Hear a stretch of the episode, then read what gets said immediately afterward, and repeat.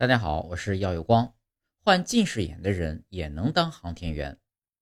患近视的人也能当航天员吗？要回答这个问题，首先要介绍一下航天员是由哪些人组成的。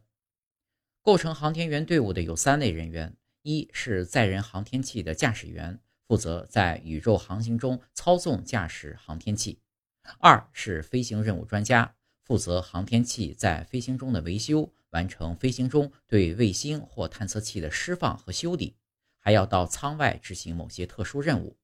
三是载荷专家，他们就是到太空中进行科学实验的科学家和工程师。前两类航天员是职业的，而后一类航天员是非职业的，只有担负与自己专业有关的任务时才登上太空。航天员的挑选是十分严格的，通常是从喷气式飞机的驾驶员中选拔。可谓是千里挑一，所以对身体的要求也极为苛刻。当然，患有近视的人是不可能入选的。随着航天技术的发展，宇宙飞船和航天飞机频频进出太空，载人航天的活动次数也越来越多，空间站已成为人类在太空停留的重要场所。因此，今后会有越来越多的人进入太空进行探测工作。据统计。全世界需要矫正视力的人高达百分之四十八，而患近视眼的人在科学家和工程师中所占的比例较大。如果戴着眼镜上太空，那是很不方便和不安全的。